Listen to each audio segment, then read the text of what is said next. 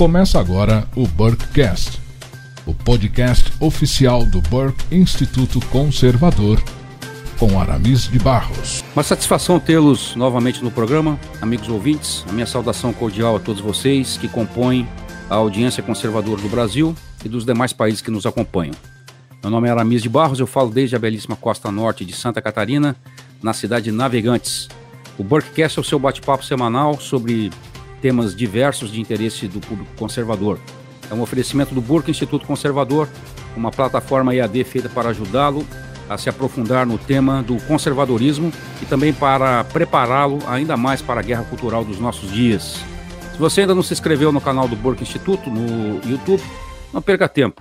Ali você vai encontrar um conteúdo de qualidade e com boa reflexão sobre os temas ligados ao conservadorismo. A sua inscrição no canal é muito importante para nós. Se o conteúdo for do seu gosto, deixe o seu like, o seu comentário para aumentar a relevância do nosso trabalho.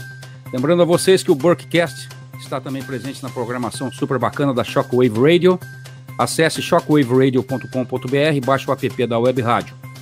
O Burkcast vai ao ar na Shockwave Radio toda quinta-feira às 4 horas.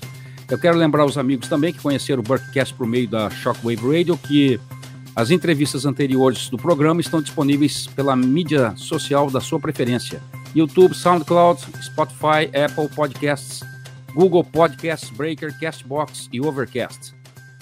Muito bem, a convidada de hoje, da edição 23 do Burkcast, é natural aqui do lado da cidade de Itajaí, em Santa Catarina. É formada em História pela Universidade Comunitária da região de Chapecó, em Santa Catarina.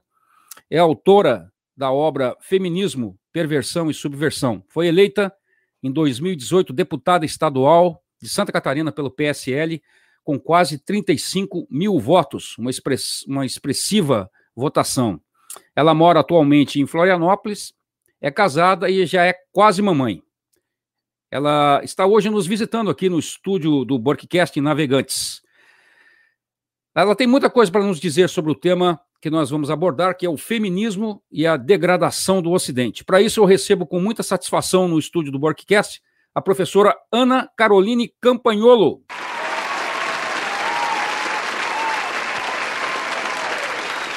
Minha querida professora Ana Caroline Campagnolo, é uma satisfação muito grande tê-la aqui pessoalmente para participar dessa edição do Burkcast. Por favor, eu gostaria de ouvir as suas considerações iniciais. Oi, professora Anamis, oi a todos os ouvintes. É uma satisfação estar aqui, porque não sei se o pessoal sabe disso, mas o primeiro curso sobre feminismo que eu ministrei na minha vida foi a convite do Burke Instituto, do Wesley, do Ramon e do Wagner, que foram os idealizadores desse projeto maravilhoso. Então foram as primeiras portas que se abriram para mim para falar desse assunto de uma forma abrangente e sistemática. E foi, no fim das contas, o que possibilitou a publicação desse livro que vocês podem comprar hoje, Feminismo, Perversão e Subversão, que tem os mesmos cinco capítulos que tinha a nossa aula no Burke Instituto Conservador, que são cinco aulas. Aliás, esse curso ainda está disponível à venda na plataforma do Burke. Então, quem não comprou ainda tem a oportunidade. E essa é minha forma de agradecer ao pessoal do Burke por terem lembrado de mim há anos atrás e de termos construído essa amizade tão boa. Perfeito, professora Ana. É uma satisfação muito grande tê-la conosco nesse trabalho tão relevante que o conservadorismo tem feito no Brasil. Agora, me permita aqui a primeira pergunta. É, eu gostaria de fazer isso meio que aludindo à sua própria história, né, a sua, a sua, a seu próprio combate ao, e experiência em relação ao feminismo. Né? Você enfrentou experiências duras, experiências marcantes no, no ambiente universitário, como já se é de imaginar, né? É, com feministas e também com militantes de outros movimentos revolucionários. Então, eu gostaria que você contasse, por favor, para a nossa audiência, uh, como foram essas experiências e, especialmente, aquelas que você considera as mais lamentáveis nesse, nesse curso de acontecimentos. Exatamente. É importante falar para o nosso público, que é um público conservador, que o conservador ele se pauta muito pela experiência, tanto da, dos seus antepassados quanto a sua própria, pela vida prática, por coisas que são verificáveis na realidade. Embora seja assim um, um grupo que valoriza a vida intelectual, tem sempre os pés no chão no sentido de observar a prática. E foi justamente a prática que me colocou pela primeira vez como inimiga do movimento feminista. Uh, durante toda a graduação do curso de História, eu tive uma passagem universitária até razoavelmente tranquila, e isso não era fruto da falta de professores militantes, mas do meu próprio comportamento, que era um, um comportamento bem tímido na defesa dos meus valores. E eu sempre tive esse, essa postura de não criar enfrentamento com professores, embora as pessoas tenham uma imagem bem contrária de mim, né? Imaginem que, que, eu, que eu seja bem incisiva e combativa. Eu não costumava fazer isso, fazer isso na universidade, nem na pós-graduação, nem no mestrado. E foi justamente isso que mais me impressionou e me revelou que o movimento feminista não defendia os interesses das mulheres. Depois de ter ingressado curso, no curso de mestrado, vocês provavelmente já ouviram falar desse assunto, que virou notícia no Brasil todo em 2016, 2017 e depois sucessivamente, porque eu fui uma das primeiras alunas orientandas de mestrado a, processar, se não a primeira, né, a processar o seu, seu próprio orientador, né, sua professora, e por este motivo, que é perseguição, discriminação ideológica, política, religiosa, enfim. O que aconteceu comigo, resumidamente, vocês podem encontrar na internet, existem inclusive um vídeo meu no congresso explicando esse esse fenômeno em uma comissão especial do Escola Sem Partido, onde se discutia sobre o tema da doutrinação. E, o, o de, em linhas gerais, de forma resumida, o que aconteceu foi que a minha vida pessoal e particular, que, como todos sabem, sou cristã, sou conservadora, foi vasculhada pelos colegas e pelos professores do curso, e uma professora em específico, que é uma professora é uma professora declaradamente feminista, muito militante, começou a tentar me prejudicar e começou a uma franca discriminação mesmo em sala de aula. Eu juntei documentos durante dois anos e durante dois anos e meio estudei a legislação e entrei com um processo na, na vara, no juizado especial, onde o próprio autor pode apresentar uma petição inicial. Eu fiz tudo isso também para deixar o exemplo de que mesmo que você não tenha um advogado, mesmo que você não tenha recursos, esse é um processo praticamente gratuito no, no sistema judiciário, na vara especial civil, e apresentei uma petição eu mesma, sem advogado. Então, a minha petição tinha umas 30 laudas, umas 30 páginas, e anexei nessa petição, né, nesse processo, alguns documentos contra essa professora. Documentos, e-mails, documentos assinados por ela, e também uma prova fonográfica, ou seja, uma gravação da sala de aula. E é bastante importante falar sobre isso, porque a jurisprudência no Brasil aceita a gravação de aula ou de qualquer coisa como prova fonográfica. Os professores costumam dizer muito, tenho certeza que esse tema já foi abordado aqui no, no podcast com o professor Aramis, que não tem autorização para gravar, que não pode gravar minha aula e tudo, e nada disso se fundamenta, principalmente se tratando de universidade pública. Gravações de aula, gravações de qualquer teor são aceitas, sim, em juízo, como prova fonográfica, né? A jurisprudência registra isso. E as minhas gravações também foram aceitas, enfim. E assim eu demonstrei, tentei demonstrar em juízo a perseguição que eu sofri com esse processo que acabou tornando o meu nome um pouco conhecido em vários estados do Brasil, principalmente São Paulo, Brasília, São Paulo por ser a sede do Escola Sem Partido, eh, Brasília por, por ser o, o congresso para onde eu levei essas pautas, através de deputados federais que se solidarizaram muito com a causa, um deles, inclusive, foi o presidente Jair Bolsonaro, que na época ainda era, de, ainda era deputado federal, entre outros, né, o, próprio Eduardo Bolsonaro, o Dr. Miguel Najib, enfim, pessoas de proeminência uh, nacional me ajudaram e se solidarizaram com essa causa. Mas, enfim, esse episódio muito lamentável me mostrou que o fato de eu ser mulher não assegurava que eu seria defendida pelo movimento feminista. E isso me fez abrir os olhos pra, e perceber que o movimento feminista não defende todas as mulheres, mas somente aquelas que foram cooptadas e fazem parte de um programa de poder, de uma agenda, de uma ideologia, de uma visão partidária bem específica, no caso do Brasil, claramente uma visão esquerdista, marxista, seja heterodoxa, seja até uma, uma visão às vezes mais camuflada do marxismo. Hoje, hoje a gente já tem até o marxismo interseccional, mas enfim, percebi assim. E também alguns episódios lamentáveis aconteceram nesta mesma universidade. Isso, isso se passou na Universidade do Estado de Santa Catarina, uma universidade pública, e eu estudava na capital, em Florianópolis. Inclusive, a porta do nosso CA, do nosso Centro Acadêmico de História, tinha uma, um, um cartoon, um, desenho, uma ilustração do cartunista Latuf, onde uma feminista nua pisava sobre uma cruz. Então, claramente, um, um vilipêndio, um ataque à fé cristã. E eu, como cristã, percebi: bom, é, feminismo não é lugar para mulheres cristãs, ou mulheres de direita, ou mulheres conservadoras. Inclusive, se você tiver curiosidade para ver esses episódios aí de vilipêndio à nossa fé, é, e mesmo essa imagem que eu, estou, que eu cito para vocês que vocês não conseguem ver né, na nossa programação via rádio, vocês podem procurar por, por dois vídeos no YouTube. Um deles se chama Vilipêndio à Fé, deputada Ana Campanholo, e o outro, Vilipêndio à Fé Cristã no Carnaval, deputada Ana Campanholo. Nesses dois vídeos eu mostro vários exemplos de ataques de movimento, do movimento feminista contra a fé cristã, então demonstrando também assim que é impossível ser cristã e feminista. Perfeitamente, professora Ana. Agora, uh, vamos fazer um resgate histórico uh, do movimento, que é um tema que você tem assim, uh, bastante domínio e pode elucidar bastante a nossa audiência. O feminismo é, não é um movimento revolucionário recente, e muito pelo contrário, as raízes dele são bem antigas. Historicamente, Quais são as figuras mais importantes é, daquele momento inicial do movimento há cerca de 200 anos, né? E outra coisa, as pretensões do movimento naquela época guardam alguma semelhança com o que o movimento tem trazido ou pretende trazer nos dias de hoje? Essa pergunta é muito importante, professor, porque as pessoas costumam separar o movimento feminista em três ondas e costumam dizer que há um feminismo bom e um feminismo ruim.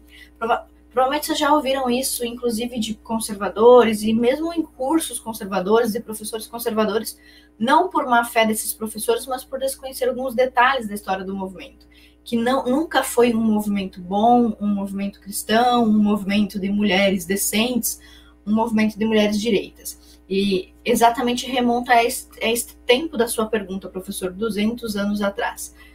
Eu diria que o início eu, não somente eu, mas as próprias feministas marcam né, o fim do proto-feminismo como o início da Revolução Francesa. E da Revolução Francesa em diante a gente teria a primeira, a segunda, a terceira onda do movimento feminista. A Revolução Francesa, de fato, é um marco fundamental na história do movimento feminista, porque no meu entendimento e no entendimento de, inclusive, outras mulheres que são feministas, diferente de mim, como, por exemplo, Kate Millett, que escreveu Política Sexual, é, o movimento feminista é a mesma coisa, é sinônimo de revolução sexual.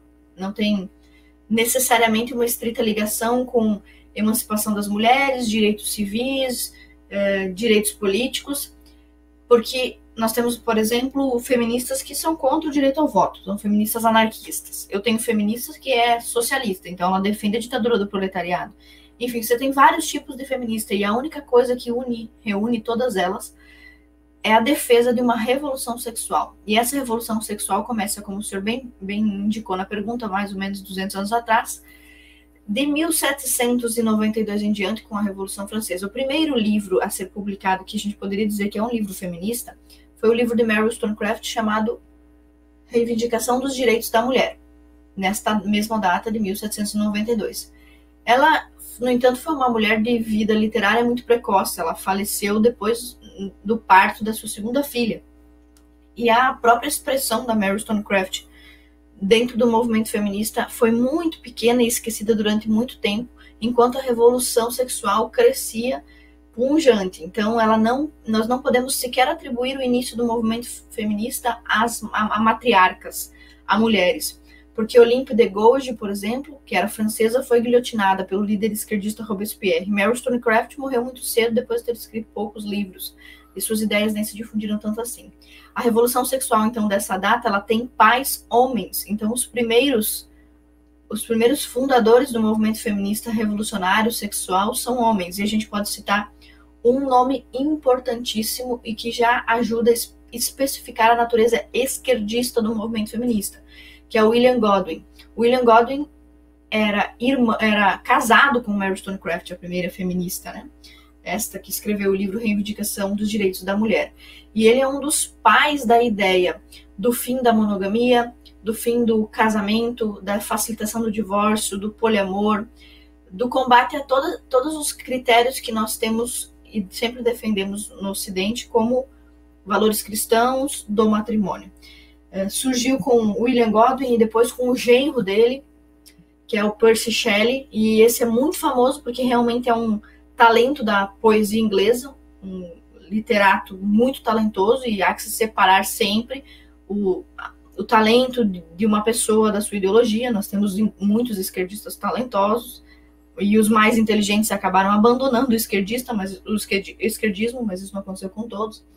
E no caso do, desse famoso poeta, o Percy Shelley, que é genro do William Godwin, ele é outro nome proeminente da revolução sexual que difundiu a ideia do fim do casamento, que a monogamia era indesejável, que ela não era natural, que o comum era as pessoas terem relações uh, fluídas, um, viverem a promiscuidade sexual, e eles viveram isso em suas vidas mesmo, e nós estamos falando de 1790. E influenciaram com isso suas esposas, né? Então, a Mary Wollstonecraft também foi vítima desse, dessa promiscuidade, embora tenha feito propaganda dela. Isso é, essa é a história do movimento feminista desde o começo. As mulheres sempre sendo vítimas das ideias mais loucas que elas mesmas defendem ou ajudaram a defender. Além de termos citado William Godwin, que você pode pesquisar bastante na internet, mas ele é praticamente um, um dos inimigos número um do Edmund Burke. O Edmund Burke é o pai do conservadorismo, escreveu em 1790 reflexões sobre a Revolução na França. E ele discutia muito desde, sobre questões da natureza humana, de esquerda, direita, conservadorismo e revolução, com William Godwin. Então, desde o início, o movimento feminista está ligado ao pensamento de esquerda e o movimento conservador, né, que é o pensamento de direita, não coadunava com essas ideias antinaturais uh, de promiscuidade, de prostituição, de adultério, de poliamor. Inclusive, nós ouvimos muito falar sobre isso hoje, né, sobre poliamor, tem matérias aí em revistas femininas, etc. Mas é uma pauta bem antiga já, defendida pelo próprio William Godwin. Além dele, tem outros nomes, assim, muito conhecidos, mas frequentemente esquecidos quando se trata do tema feminismo, que é o caso do Marquês de Sade, que era muito, muito doido, era um pornógrafo, ajudou a derrubar a Bastilha, é, escreveu obras literárias eróticas e pornográficas durante o, o transcurso da Revolução Francesa, o que fez com que a Revolução Francesa fosse muito diferente da Revolução Americana, por exemplo, que é uma revolução teísta, de um iluminismo de direita. Nós estávamos lá na França acompanhando uma revolução que, ao mesmo tempo que era política, era também sexual e alimentada por este cidadão, que é o Marquês de Sade, e que, como todo pornógrafo, tem um desprezo gigantesco pelas mulheres e as trata como objeto. Isso a gente encontra, inclusive, fonte nas próprias obras dele, citações dele mesmo. Então, os grandes pais dessa revolução sexual que caminhou com o feminismo desde o início eram homens como William Godwin, Marquês de Sade e Percy Shelley, anti-casamento, anti-moral e, o mais importante, para nós que somos conservadores, anticlerical. Todos eles eram anti-igreja católica ou anti qualquer igreja, anticlericais mesmo, anti a ideia de padrão, de um padrão moral objetivo. E o feminismo nasce aí juntinho, lembrando, tão, tão junto e tão casado que a primeira feminista era casada então com William Godwin. E daí vem as fontes desse feminismo que nós conhecemos hoje. Professora Ana Caroline Campanholo, é, o, o, feminismo ele se vê como um, um, movimento, se define pelo menos, como um movimento de emancipação que objetiva libertar a mulher daquilo que eles chamam de séculos de opressão masculina, com vistas àquilo que também eles ele, e elas chamam de igualitarismo, ou seja, seria, no entendimento deles, um movimento que supostamente visaria a defesa da mulher, né, essencialmente. Agora, diga para os nossos, nossos ouvintes, professora, o, o, feminismo de fato, de fato, defende o interesse e os direitos das mulheres em geral? Bom, a gente já começa com um erro interpretativo nessa, né, nessa visão, que é o de que existem séculos de opressão masculina. Primeiro que um dos fundamentos do movimento feminista, inclusive é bem difícil você encontrar uma definição para feminismo que atenda a todas as feministas. E quando a gente discute isso, as feministas costumam trocar muito a definição do feminismo conforme o debatedor, né? Mas existe sim uma definição que serve para todo o movimento feminista. Eu encontrei num, em um folhetim britânico de 1979 que diz que o movimento feminista, segundo as próprias feministas, é um movimento das mulheres que entendem que existe desigualdade entre homens e mulheres, que essa desigualdade se configura na desvantagem das mulheres e que deve haver uma ação pública, política, para reduzir essas desvantagens. Basicamente, esse é o conceito e é nisso que acreditam todas as feministas. E o problema dessa afirmação é crer que há uma conspiração machista ou que há um conluio do, dos homens contra as mulheres, que isso se tenha feito sistematicamente e deliberadamente. Na verdade, não. E também a ideia de poder masculino é, é bastante questionável. Por exemplo, nós temos hoje 85% dos nossos mendigos são homens. Nas 15 piores profissões, é, a maior parte dos profissionais são homens. Nas 15 principais causas de morte precoce, quem mais morre são os homens. No Brasil, e assim, e assim no mundo todo também, mas no Brasil especificamente, dados de 2016 mostram que nós temos sete vezes mais homens se suicidando do que mulheres. Também é do Brasil essa informação sobre eh, de cada dez mendigos que nós temos na rua, oito ou nove são homens. Além disso, no Brasil nós temos 11 vezes mais homens sendo assassinados do que mulheres. Em todas as profissões difíceis, pesadas, distante de casa, humilhantes, os homens são a maioria. Então, quando o movimento feminista fala de opressão da mulher, tentando criar uma oposição direta entre homens e mulheres, está falando de uma mentira, de uma falácia. É verdade que muitas mulheres vivem em situação de opressão, mulheres já foram vítimas de violência, já foram marginalizadas, já foram oprimidas dentro de suas casas, no caso de violência doméstica. É verdade também que existem sociedades inteiras com um pensamento é, bastante retrógrado e injusto com as mulheres, que não é o caso do Ocidente, mas é o caso, uh, por exemplo, do Estado Islâmico, e não o caso do Ocidente, isso tem que ser deixado muito claro. Uh, todos os países que tiveram influ a influência da filosofia grega, do direito romano, da moral cristã, que estão debaixo da, da influência do pensamento ocidental, caminharam desde sempre, desde, desde 2 mil, 3 mil anos atrás, sempre na direção de libertar cada vez mais as mulheres, e não somente as mulheres, libertar também os homens, libertar também os negros, libertar também os pobres. Porque quando a gente ouve o movimento feminista, a gente tem a impressão de que ser mulher é a pior coisa do mundo e que só as mulheres são vítimas de opressão. E na verdade, não. Se nós acompanharmos uma pirâmide uh, social de qualquer país do Ocidente, a gente vai ver que tem um pequeno grupo de 5%, 2% de pessoas extremamente privilegiadas, pessoas muito ricas e poderosas. Lá embaixo nós temos uma parcela também de pessoas miseráveis, abaixo da linha da pobreza, mas 90% da população que está nesse meio, entre os multimilionários e os muito sofridos, entre as pessoas comuns, 90% da população, não existe esse cenário de opressão contra a mulher desta forma que o movimento feminista pinta. E o que existe, na verdade, é a opressão de alguns seres humanos contra outros seres humanos. Uma característica muito uh, evidente e natural do ser humano é sempre ser mal e afligir quem é menor do que quem, quem é mais fraco, ou, ou que está em situação de desvantagem. Então, assim como alguns homens cometem atrocidades contra algumas mulheres, porque por elas serem mais fracas, esses mesmos homens cometem atrocidades com outros homens que são mais fracos do que eles. Mulheres comecem, cometem atrocidades com idosos e com crianças que são mais fracas do que elas, e sucessivamente. A característica da desigualdade e opressão ela é inerente de qualquer sociedade normal, a menos que você obrigue a sociedade a viver um, uma condição de igualdade paupérrima, haverá desigualdade. E nessa desigualdade, evidentemente, existem também injustiças, algumas cometidas contra mulheres, outras cometidas contra homens, outras cometidas contra idosos, contra negros, contra brancos, contra cristãos, e assim sucessivamente. Uh, então, respondendo primeiramente sobre esse mito, né, que não existe uma opressão sistemática no Ocidente dos homens contra as mulheres, nós passamos à segunda, à segunda questão, que é entender se o movimento feminista realmente defende as mulheres em geral, né? Foi a pergunta do professor.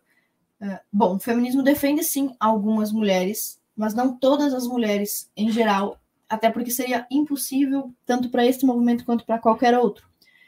É, nós precisamos entender que mulheres são seres humanos, então elas têm opiniões diferentes entre si.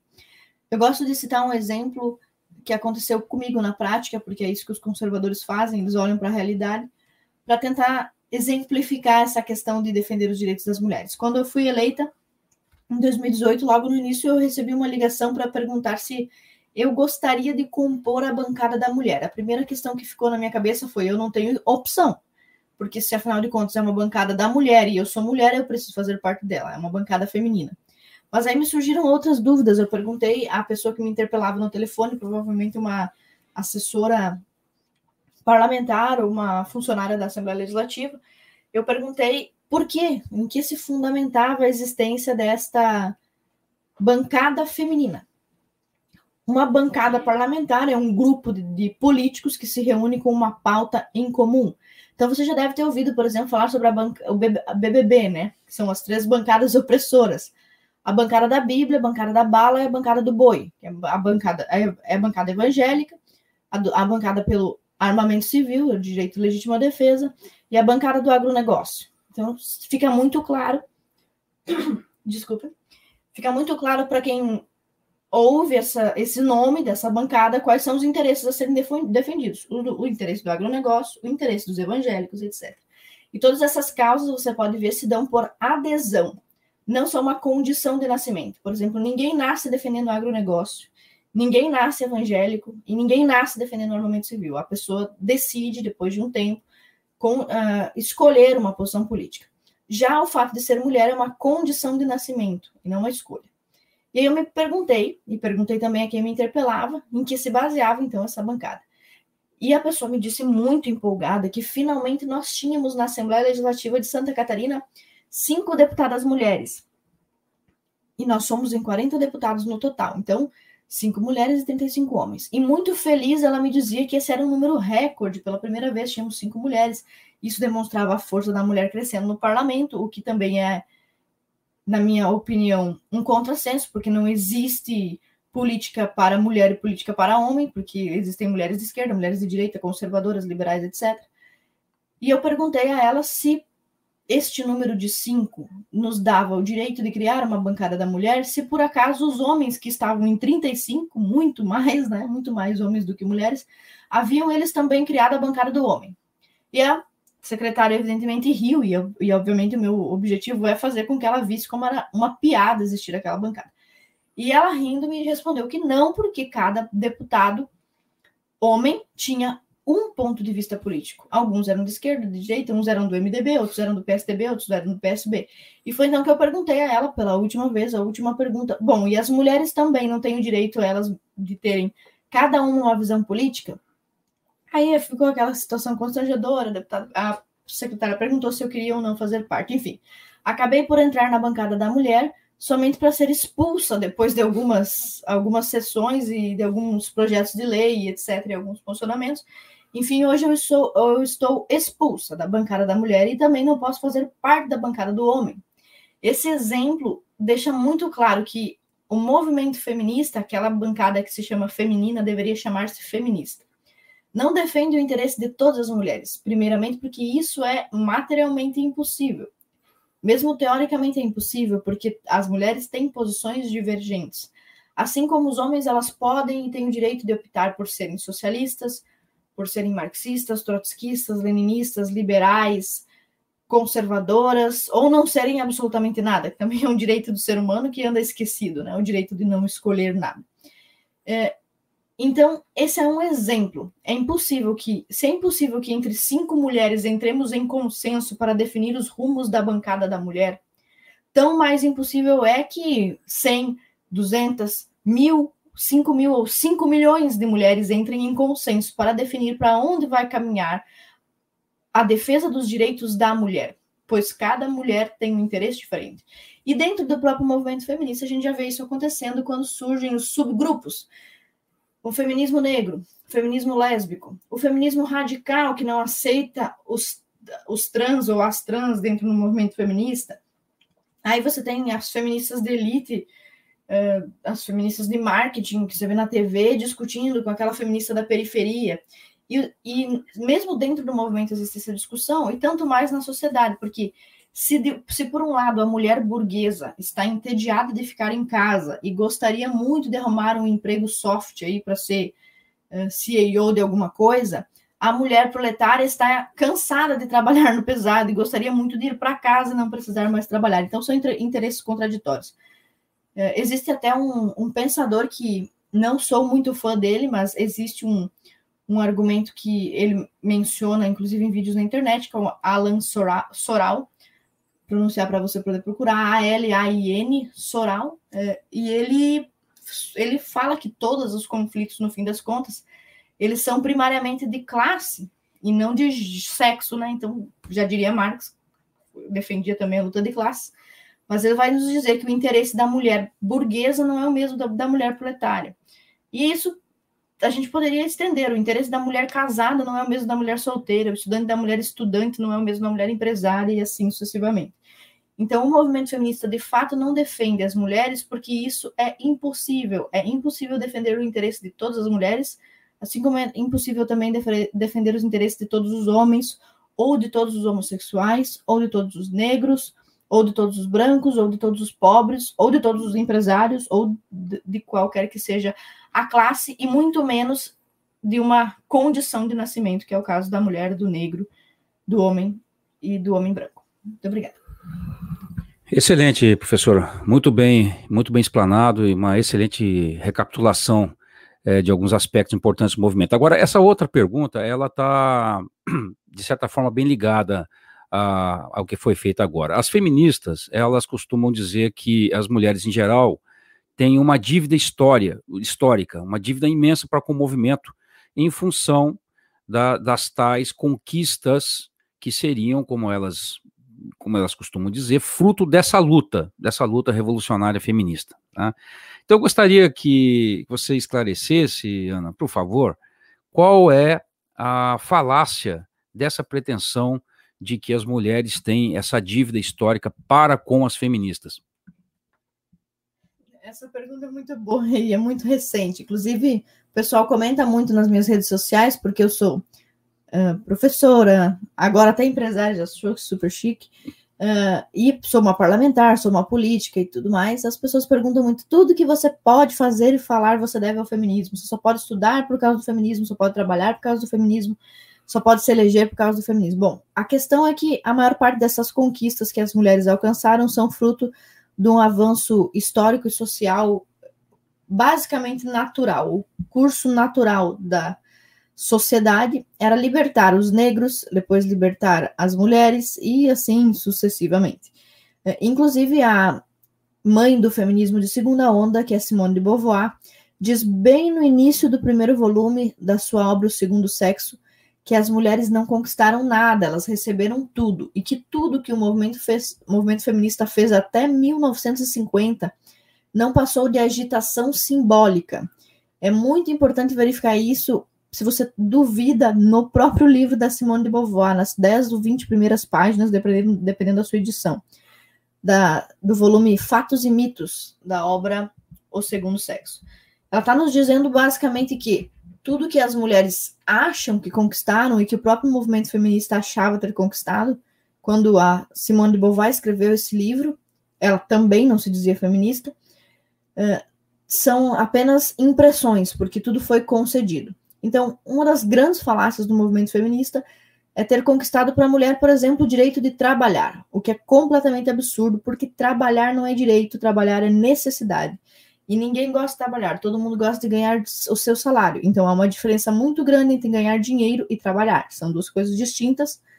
E evidentemente que trabalhar é sinônimo de algo ruim durante quase toda a parte, todas as parcelas ou eras da história. Então, por exemplo, a, a palavra trabalhar para os gregos e mesmo do latim, ela é sinônimo de esforço e sacrifício, por exemplo, e de castigo quando Hércules foi punido, ele foi punido com 12 trabalhos. Então, se você procurar na literatura, você vai achar aí os 12 trabalhos de Hércules. Quando a mulher está sofrendo no parto, a gente diz que ela está em trabalho de parto. Na Bíblia, no Antigo Testamento ou no Novo, a expressão trabalho também tinha a ver com servir, com ser escravo ou servo de alguém. O trabalho só passou a ter uma imagem um pouquinho mais popular, ficar um pouquinho mais soft, mais light, depois da Revolução Industrial, depois da segunda fase da Revolução Industrial e depois do avanço tecnológico, onde começaram a surgir profissões extremamente leves, como a profissão de telefonista, a profissão de recepcionista, a profissão de secretária, de datilógrafa, que são profissões que não colocam a vida de ninguém em risco, que não são pesadas, não são custosas. Antes disso, antes da Revolução Industrial, o trabalho era sempre deixado àquelas pessoas que eram menos nobres. Então, se você queria ser chique, nobre, você não trabalhava em vez de trabalhar, né? Evidentemente, você tem também a influência do protestantismo, eh, que depois eh, das ideias de Calvino se espalharem, inclusive nos Estados Unidos, com puritanos, vai transformar o, o, trabalho numa oferta a Deus, dando a ele um caráter mais bonito e mais honroso, mas ainda assim só pode ser uma oferta a Deus porque é um sacrifício e porque custa algo. Se não custasse nada, ninguém ofereceria a Deus. Então, o trabalho durante séculos, milênios, teve sempre um tom de castigo, de peso, de serviço e não de direito. Aliás, até hoje nós lutamos é pelo direito de se aposentar, pelo direito de licença maternidade, pelo direito de folgar, pelo direito de ter férias, pelo direito de ter atestado médico, ou seja, tudo, todos os direitos que nós lutamos relacionados ao trabalho dizem respeito a não trabalhar, ou a trabalhar menos, ou a estar ausente do trabalho, e dizem mais respeito a ganhar o dinheiro. Quanto a ganhar dinheiro, essa também é uma pauta que o movimento feminista costuma levantar, de que as mulheres ganham menos do que os homens, a gente poderia discutir sobre isso durante horas aqui, mas eu sugiro ao pessoal que, para resumir, procure os vídeos da PragerU, né, Universidade, uh, que tem recortes da Christina Hoff Sommers, que é uma ex-feminista falando sobre essa questão do trabalho, mas a questão é muito clara. Uh, quando nós falamos de trabalho, o que importa não é quem ganha o dinheiro, mas quem gasta o dinheiro.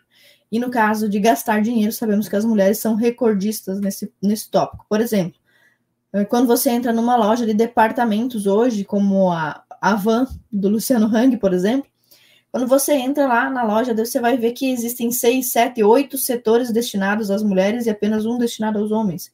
Se formos calcular quanto dinheiro as mulheres gastam, por exemplo, com a beleza, uma pesquisa de 2012, que inclusive consta no meu livro lá, pelo quinto ou quarto capítulo, mostra que as mulheres gastam cerca de 350 mil reais durante a sua vida só em cosméticos, produtos de beleza, etc. Enfim, a questão do dinheiro não é mais sobre ganhá-lo, mas sim sobre gastá-lo, e as mulheres lideram sim o mercado consumidor, e não é de hoje, sempre foi assim, uh, inclusive nas épocas mais paupérrimas da humanidade, até mesmo da Idade Média, quando todos trabalhavam na agricultura, as mulheres cabia o serviço mais leve, que era o de vender na feira os produtos produzidos na lavoura da família. E, obviamente, se elas estão vendendo, é elas que estão controlando o dinheiro. Enfim, aí nós temos várias discussões históricas sobre isso, também falo um pouquinho disso no segundo capítulo do meu livro, mas esse é só um dos tópicos, né, que as feministas costumam dizer, as feministas conquistaram para a mulher o direito de trabalhar, o que é a maior mentira que existe. As mulheres trabalham e foram inseridas no mercado de trabalho neste que nós conhecemos, que é um mercado industrializado, por causa da Revolução Industrial, da Primeira Guerra e da Segunda Guerra, ou seja, por causa de coisas que a própria esquerda considera negativas e não positivas. E mesmo antes disso, quando não havia revolução industrial, absolutamente todas as mulheres trabalhavam, exceto as madames que casavam com um grande uh, burguês, com um barão, com um conde, e aí não trabalhavam porque eram madames, mas se quisessem poderiam. Então, trabalhar sempre foi uma necessidade. E aí a gente poderia citar uma outra falácia, que é a falácia da conquista do direito ao voto. Uma outra grande mentira do movimento feminista é de que elas são as responsáveis e que elas, e que elas conquistaram, tomaram para si o voto como uma grande vitória. Né? Primeiro que não existia um movimento militar feminista pelo direito ao voto, e é com guerra que se conquista o direito de votar, e é também na guerra que se, que se prova o, o mérito de votar. Né? Então, as mulheres receberam, em quase todos os países, esse imenso privilégio que é o privilégio de votar e não precisar servir ao exército. Ou seja, eu voto, eu escolho o presidente, eu escolho quem lidera a pátria, mas eu não morro pela pátria. Então, mesmo nesse caso, nós não estamos falando de direitos iguais, assim, de um privilégio que as mulheres têm em relação aos homens. Os homens, para poderem se inscrever em qualquer concurso aqui no Brasil, têm que apresentar um certificado de reservista. Tem que passar lá com 18 anos, se apresentar no exército. As mulheres não. Então, aí e isso está relacionado, obviamente, também ao direito ao voto. No caso do Brasil, eu cito isso no, se não me falha a memória, segundo ou terceiro capítulo do meu livro, nós temos a conquista do voto simplesmente num canetaço de quem? Getúlio Vargas, que era um ditador fascista. Então, no caso do Brasil, quando alguém vier dizer para você que você deve o seu direito ao voto às feministas, você tem que responder não. Eu devo o meu direito feminino de votar a Getúlio Vargas, um ditador fascista. E é a ele que você deve esse direito. E o mesmo acontece com inúmeras outras pautas do movimento feminista que nós poderíamos desmistificar aqui por muito tempo, mas eu acho que o pessoal deve estar precisando no intervalo agora, né, professor? Não, tá excelente, Ana, tá muito bom, viu? Muito esclarecedor. Ana, agora vamos, uh, vamos falar sobre uma coisa, digamos, talvez de caráter mais direto e prático aqui para muita gente que está nos ouvindo. O, o, feminismo acabou por insta, instilar na, na mulher moderna uma cultura que a gente pode chamar de antimatrimonial e antinatalista, ou seja, é uma cultura que vê de forma negativa o casamento e até mesmo a gestação e a geração de filhos. Né? Ao mesmo tempo, uh, o feminismo estilou nas mulheres a, a ideia e a prática desse sexo casual, a busca obsessiva pela vida profissional em detrimento da vida familiar. Em função disso, as mulheres, como a gente tem visto, elas têm evitado, né, ou hesitado ou evitado se casar, porque elas acreditam que com o casamento elas vão perder algumas das tais, entre aspas, conquistas sociais, que muitas atribuem ao feminismo. Né? Então, quando enfim chega o peso da, da, solidão sobre essas mulheres, elas acabam decidindo se unir aí é, a alguém muitos homens já não as querem mais, porque esse contexto to todo transformou o sexo em algo muito banal. Né? E muitos homens hoje se encontram, inclusive, no temor do divórcio e do, das consequências financeiras dele sobre os próprios homens. Né? Então, diante desse quadro, professor, seria exagerado a gente dizer ou afirmar que um dos legados do feminismo foi a própria destruição da cultura matrimonial do senso de maternidade e do universo familiar feminino? De forma alguma, professor, não é um exagero, é inclusive uma definição muito perfeita. não precisava nem responder a pergunta, só dizer sim, estaria respondido. Mas, de fato, isso começou, como nós já vimos, em 1790, com a Revolução Sexual, com a Revolução Francesa, primeiro o desprezo pelo casamento, depois a cultura anti-nascimento, que cresce muito a partir da década de 1920, com Margaret Sanger nos Estados Unidos e depois se espalha com clínicas abortistas pelo mundo todo. E a questão fundamental desse, desse questionamento não se trata especificamente das mulheres, mas da sociedade, da célula máter da sociedade, que é a família. Uh, Aristóteles já tinha escrito sobre isso na, no seu livro A República, onde ele demonstra que, de uma forma natural, a família natural faz parte da ordem natural e o ser humano é naturalmente social e naturalmente político.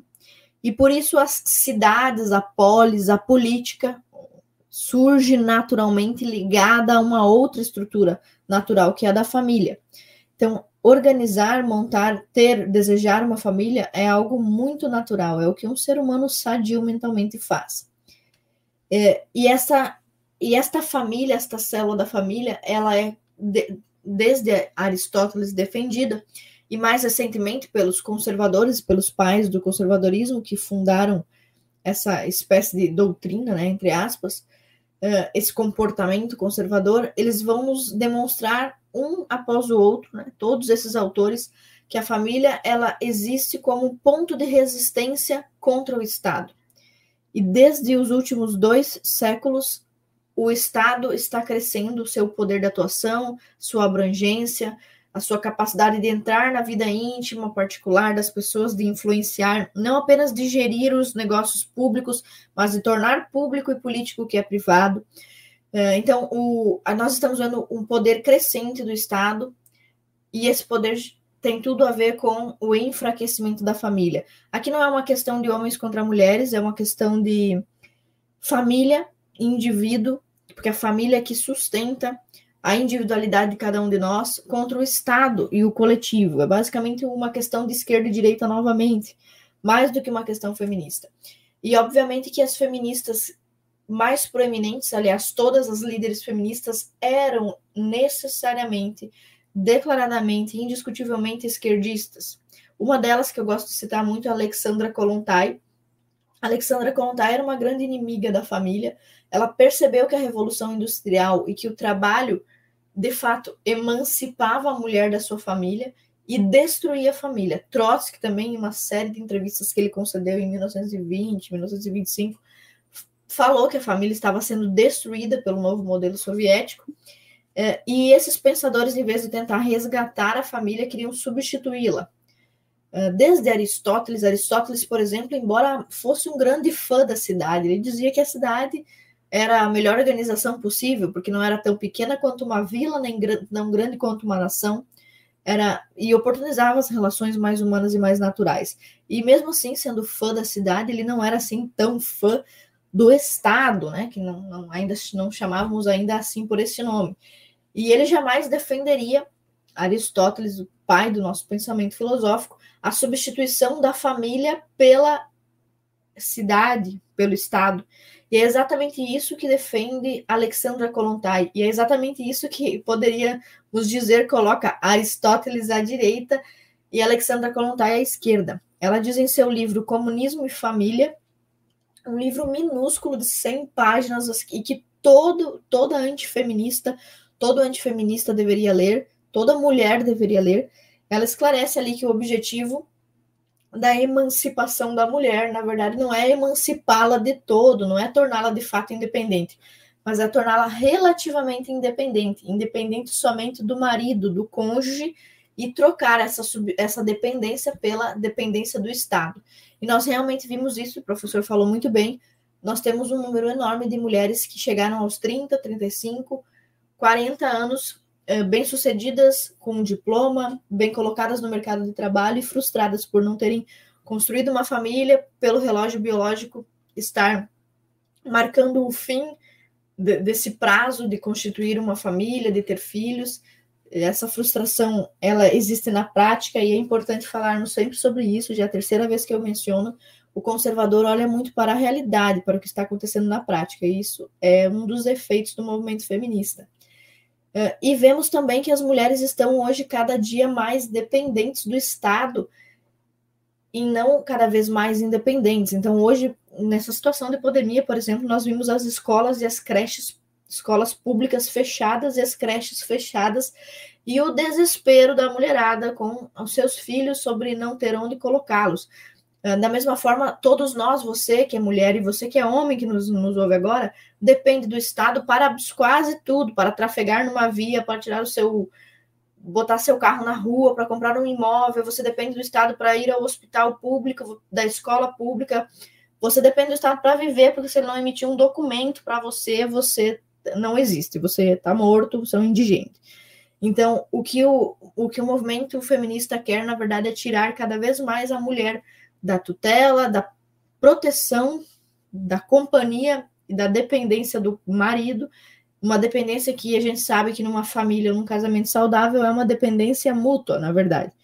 Os dois, uh, os dois cônjuges, quando se casam, eles submetem-se um ao outro, e não é somente um dos lados que se submete, evidentemente.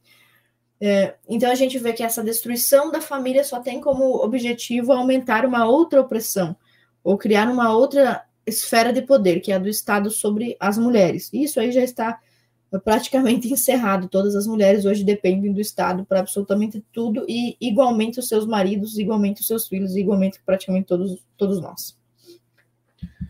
Perfeitamente. Uh, professora Ana Carolina, nós temos ainda um restinho de tempo aqui para mais uma, mais uma questão.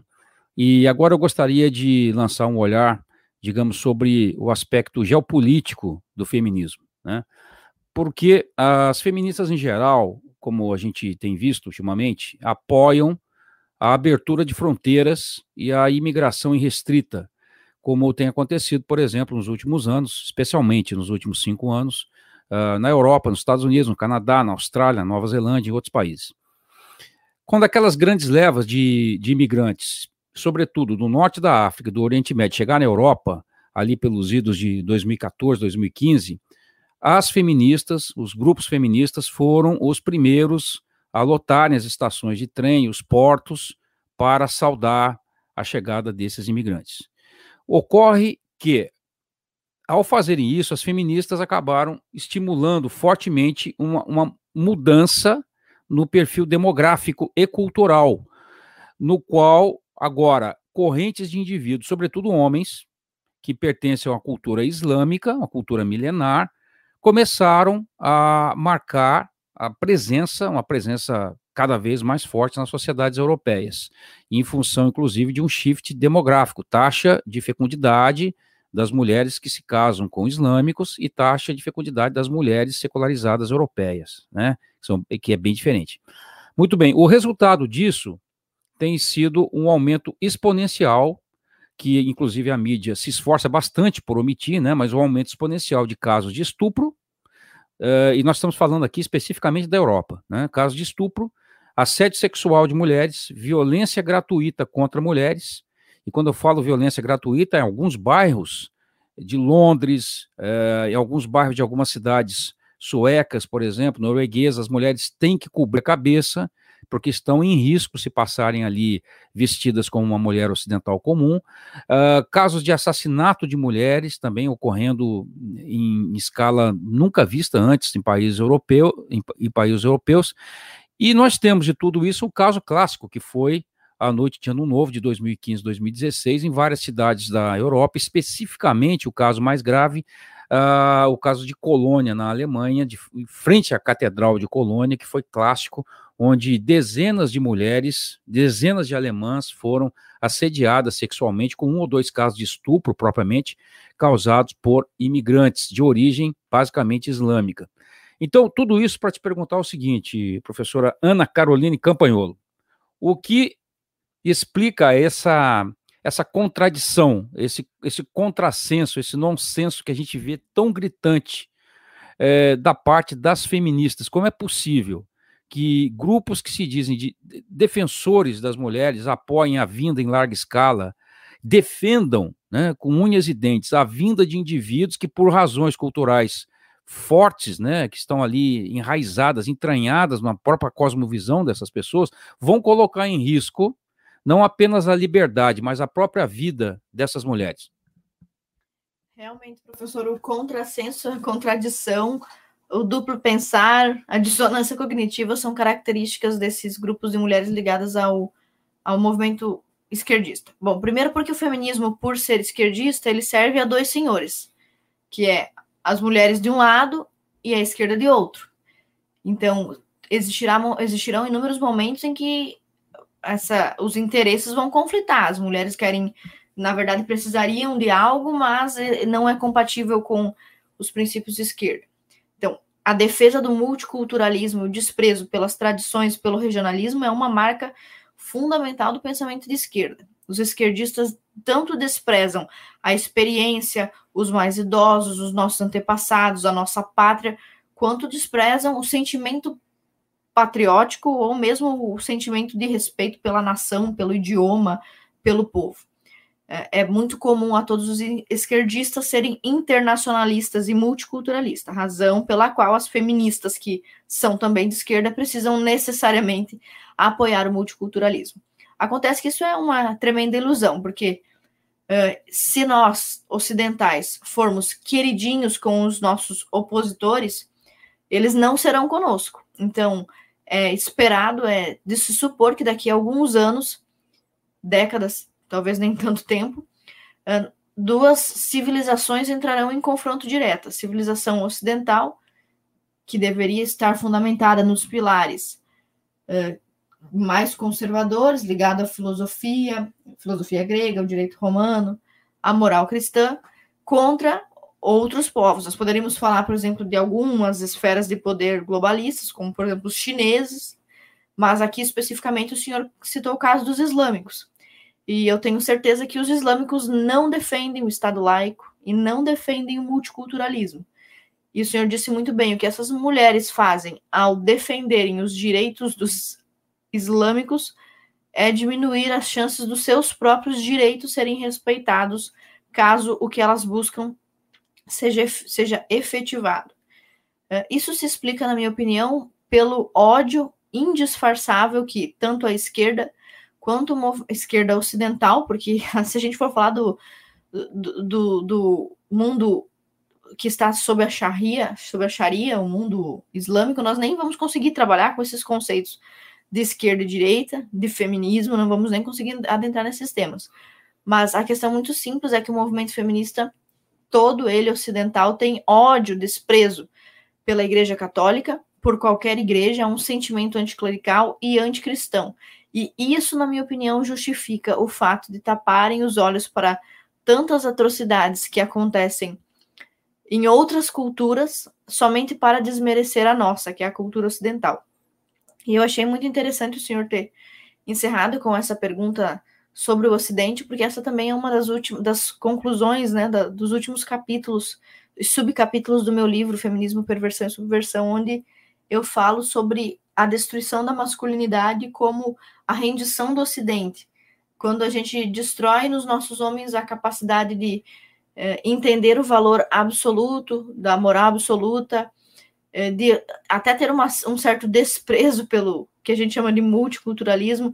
Nas universidades hoje se ensina o termo etnocentrismo, né, como se tudo que vem uh, da Europa e do Ocidente fosse soberbo, fosse metido, e a gente está vendo as nossas crianças, as nossas universidades cada vez mais elogiando todas as outras culturas eh, e preterindo a nossa. E como eu digo no, na conclusão do meu livro, se você tiver uma geração um, de um, uma geração, duas, três, de homens ocidentais afeminados, feminilizados, evidentemente eles vão sucumbir diante dos homens orientais, porque esses não estão caindo nessa mesma disputa. E no fim das contas, a, a gente corre o risco de as relações humanas voltarem à sua condição mais primitiva, que é aquela de disputar território, disputar comida é, disputar mulher. E disputar como? Disputar em guerra. E quando a gente está falando de guerra, a gente precisa de homens. E homens, homens de verdade, né? Homens com H maiúsculo.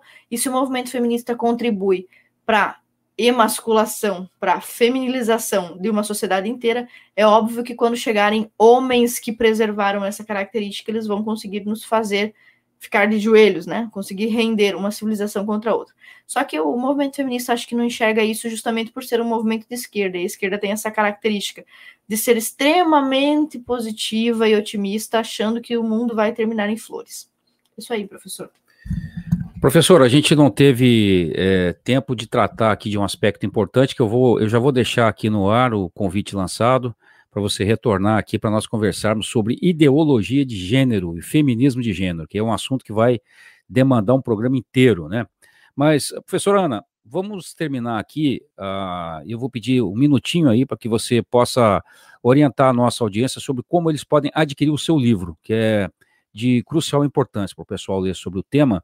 É, indique para eles aí o seu site, ou qual o caminho mais fácil e, e direto aí para eles poderem obter o livro Feminismo que você escreveu. Ah, que legal. É, é muito bom falar sobre o meu livro no Burke Instituto Conservador, justamente pelo que nós falamos lá no começo. Eu comecei a, me, a elaborar os capítulos desse livro dentro do Burke. Bom, é só você acessar a livrariacampanholo.com.br e procurar pelo nome do livro. Geralmente nós temos o melhor preço lá, justamente porque a livraria é minha e o livro também nós tentamos manter um desconto maior do que numa livraria física, né? Quando você vai num shopping, por exemplo, você vai pagar um precinho meio salgado, porque é assim que é as coisas no Brasil. Uh, mas você também pode comprar em qualquer, outro, qualquer outra livraria. Inclusive, nós sabemos que lá em São José dos Campos, o Burke tem uma sede e por muito tempo vendeu meu livro lá também.